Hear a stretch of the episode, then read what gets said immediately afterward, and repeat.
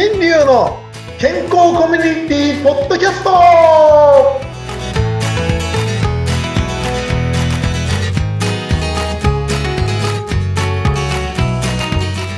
ミスターマウスピースこと大橋新流ですはい、お相手はフリーアナウンサーのうなみいくよです。今週もよろしくお願いします。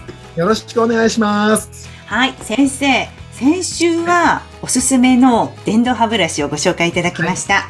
メーカーがドルツっていうところのパナソニックさんか、ドルツの電動歯ブラシがいいよっていうことで、YouTube もね、チェックしていますけれども、なんとなく分かったんですよ。だけど、はい。なんかさ、先生のお話の中で、歯にもいいし、それから歯茎、歯周病にもいいよってお話ししてくださったんですけど、はい。ちょっとした疑問でね、え、電動歯ブラシって歯茎当てて大丈夫なのって思っちゃったんです。傷つきません、えーっとまあ傷つくのは僕の心ぐらいでですね まあなんでやねん。はい、えー、懐が傷つくぐらいにしときましょうかみんなが健康になっちゃうとね そっかえっ。とですね、うんあの、電動歯ブラシでパナソニックのそのドルツさんがいい理由はですね、うんポケットの中まで汚れを落とせるっていうのがあるんですね。ポケット？はい。ポケットポケット？っていうのは歯と歯茎の間の汚れなんですよ。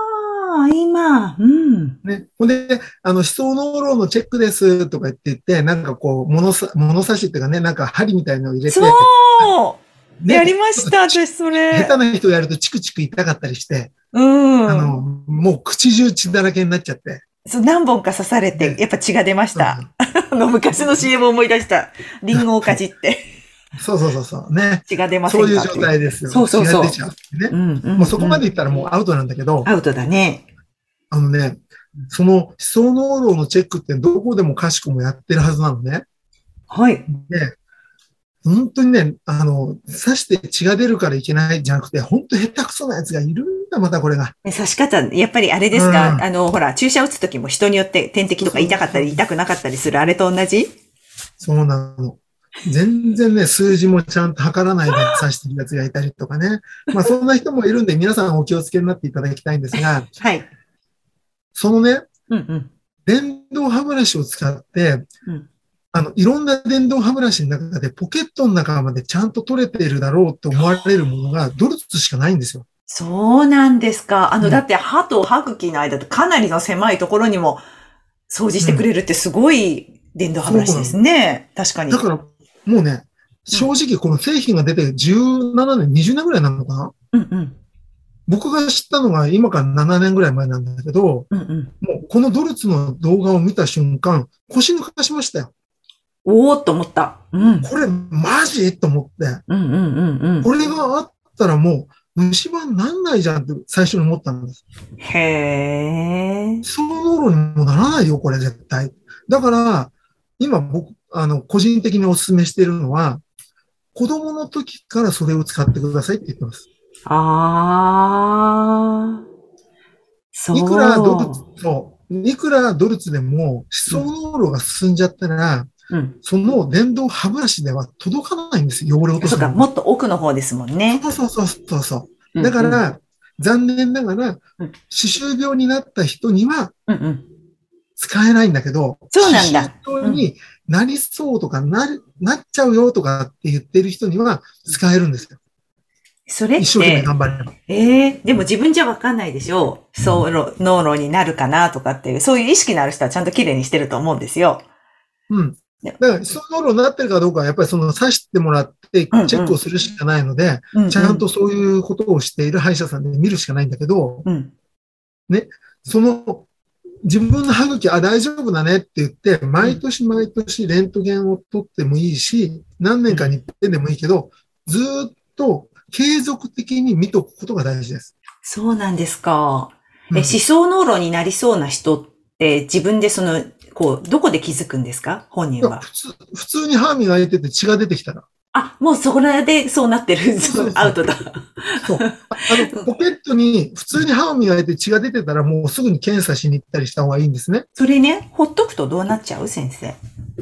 あの、血が出るっていうのが何かっていうと、炎症っていうのが起きてて、うんうんうんそこの時点でよく磨けば治る人もいれば、うんうんうん。もうすでに奥まで進んじゃってるっていう人にもなるわけですよ。そっか。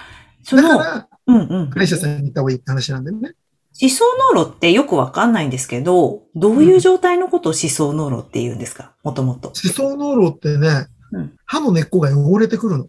あ、そっか。え、やっぱ入っちゃうんですね。自然とこう、あの、食べ物とかが汚れが入っちゃって溜まっていくんだ、普通は。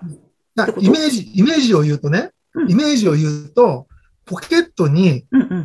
ね、ご飯、おむすびを入れたまんま、ポケットにですよ。おあお洋服のポケットにね。ね、ズボンのポケットにおむすびを入れたまんまうん、真夏の炎天下、一日中、お昼まで、朝からお昼まで遊んで、うんお昼に取り出したら変な匂いがしてるっていう。なんか想像したくないけど、そういう感じなんだ。うん。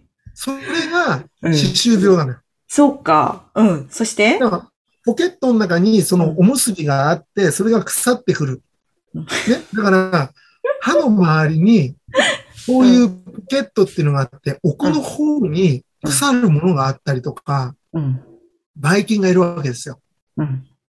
うん。つまりそこを、汚れを落としてあげなきゃいけないんだけど、うん残念ながら電動歯ブラシだとそこは届かないんです。もう奥が深すぎて。ですよね。絶対無理ですよね。奥はね。表面そ的はでこきてもで出てくるのがうんうん、よく歯医者さんなんかでも、一生懸命、あの、し歯石取りましょうねとか、うんね、SRP をしますとかっていう言葉になるんだけど、それよりももっと大事なことがあって、うんうん。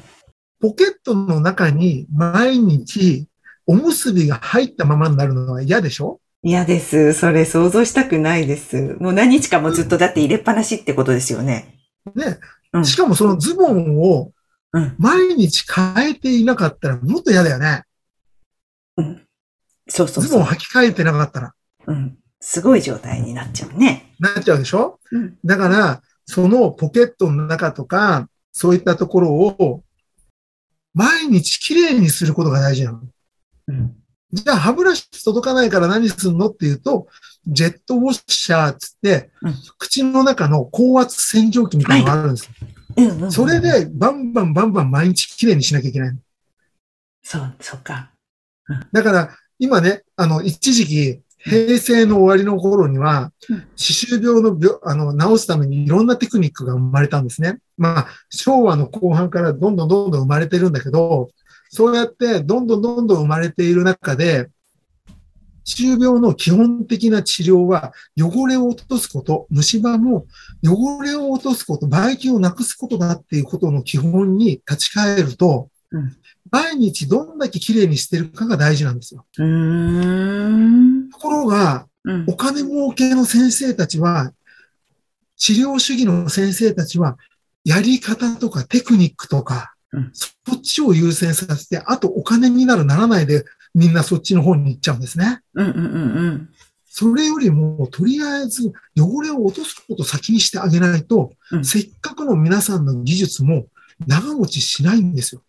うん。だからせっかく手術をしたのにまた悪くなっちゃったとか、うんうんうんそういうことが起こるんですね。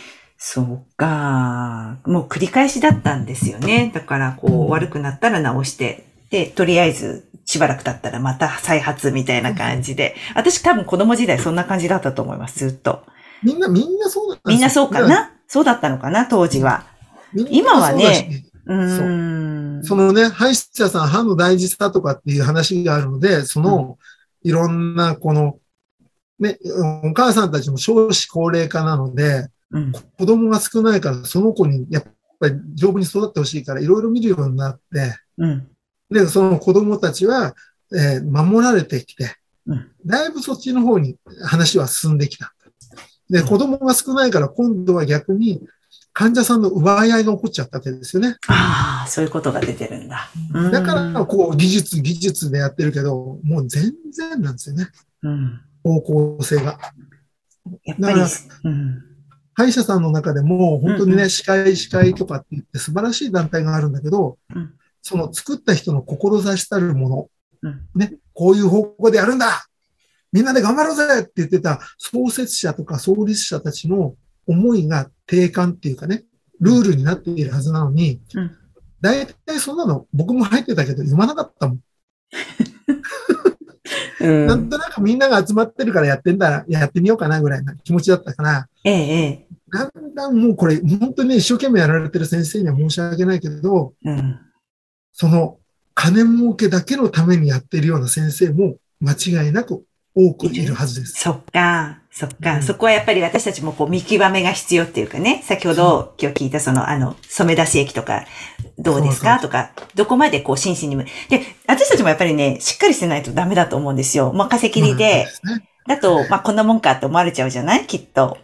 だからそうじゃなくて、これはどうなんですか？これはどうなんですか？って聞いていくように、こう突っ込めるぐらいのね、あれがあるとまた先生たちも、お、やばい、このままじゃいけないと思うかもしれないですもんね。そうです。そうです。そうなんです。そうなんですよ。皆さん、よろしくお願いしますね。というわけで、じ 時間がやってまいりました。そうでした、そうでした。さて、この続きはどんなお話になるか、また来週楽しみにしててください。よろしくお願いします。はい、よろしくお願いします。